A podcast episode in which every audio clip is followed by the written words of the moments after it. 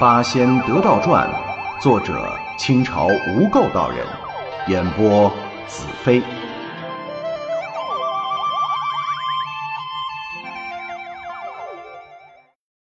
第八十五回，汝仙姬公子受武，护义子全换求君。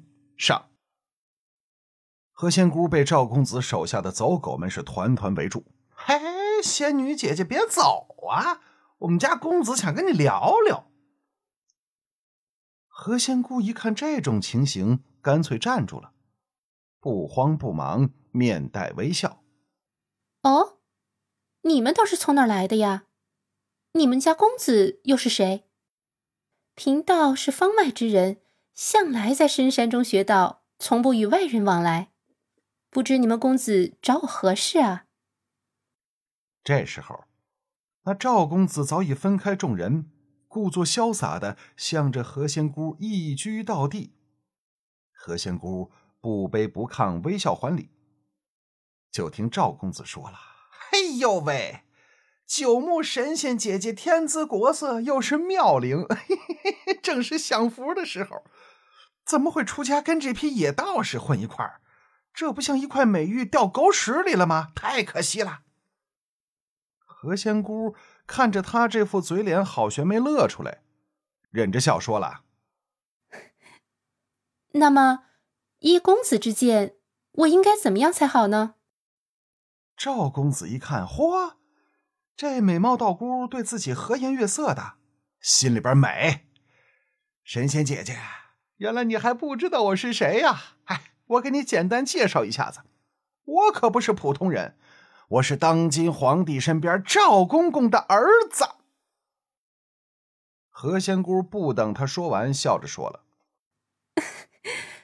怎么，皇帝身边还有公公？是皇帝的爹吗？还是爷爷啊？”赵公子听何仙姑这么说，他有点尴尬啊，没法解释呀，总不能说啊，我爹是个宦官，那不合适啊。不由得脸一红，呃，这些事儿，哎，神仙姐姐你不大懂啊。我只说一点，现在京师里最有势力、最富贵的就是我们家，除了皇帝，但凡世间吃的、穿的、住的、玩的，我们家要说第二，没人敢说第一。我看神仙姐姐如此美貌，真的和天上神仙一样啊！这荒山野岭的，不是藏娇之处。你这样娇贵的身躯，是断断不能在这破道观里受委屈啊！不如……何仙姑不等他说完，赶紧打断他的话头：“啊，我懂你意思了。照你的说法，大概是你家体面，像我这样的美人是应该移居到你府中去，才不算委屈了我的容貌，是不是呢？”赵公子听何仙姑这么说。美的鼻涕泡都出来了，欢喜的是手舞足蹈，没口子答应，一点不错，一点不错。神仙姐姐，你这样的人物，除了我们家那园林大厦，哪儿还配得上你呀？另外，我们家穿的是绫罗绸缎，吃的是山珍海味，哪一件不是预备的完完整整、齐齐全全的？只要你说要，立马就送到你跟前，随便你享用。除了我们家，上哪儿找第二家呀？当然了，除了神仙姐姐，别人他也不配享受这份福分呢。姐姐，你是聪明人，你想想，是在道士观中跟这批不三不四的野道士一起好呢，还是跟公子我回去享受那富贵安乐的日子好呢？何仙姑不加思索，面带微笑。哎呀，你家要是真有这么多好处，你就是不请我，我也要自己寻了去。更何况还有你这什么公子啊，又是什么皇帝身边的公公啊，这么大面子的人来请我，我要不去玩几天，真的太对不起自己了。说罢，向公子招招手，走啊！真痛快呀！何仙姑这么豪爽，赵公子反而心里有点犯嘀咕了：这真的假的？这么好说话吗？以前那些个娘们儿总得费一番手脚才能得逞，这个漂亮到没天理的道姑这么洒脱吗？实在是出乎意料啊！赵公子有点摸不清何仙姑的路子。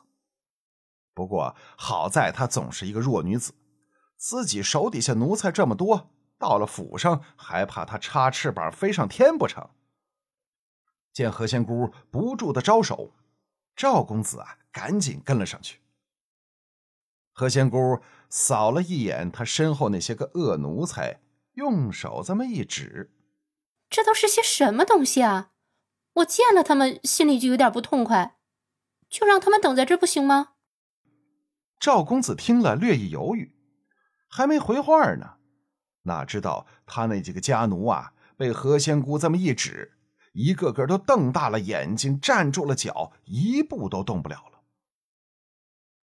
赵公子眼里，这时候只有何仙姑绝世的容颜，闻着她身上阵阵幽香，已经快灵魂出窍了，哪儿还看得了别的？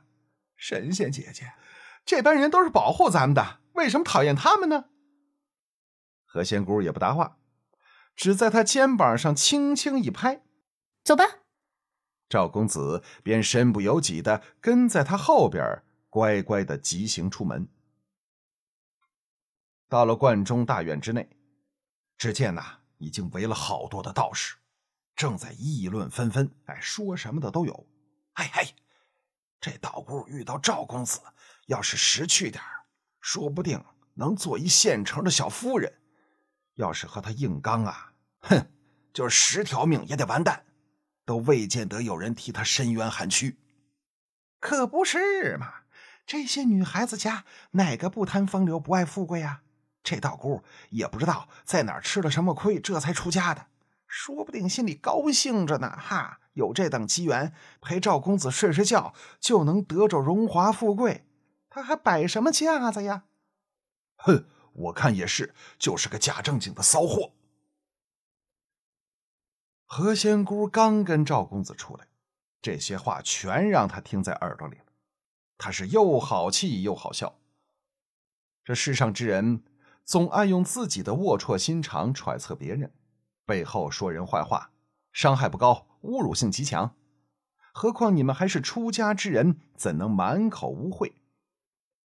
他刚想用法术将那些刻薄的人小小的戏耍一番，给他们个教训，忽然，迎面走进来一个道人。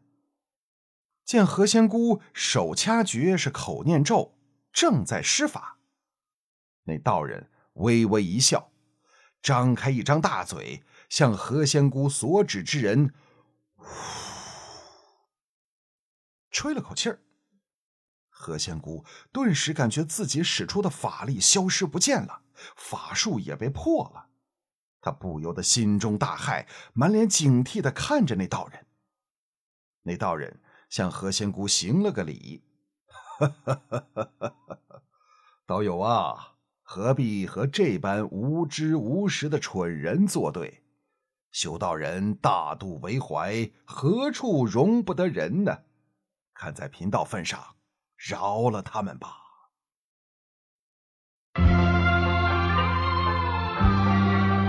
本集播讲完毕，感谢收听。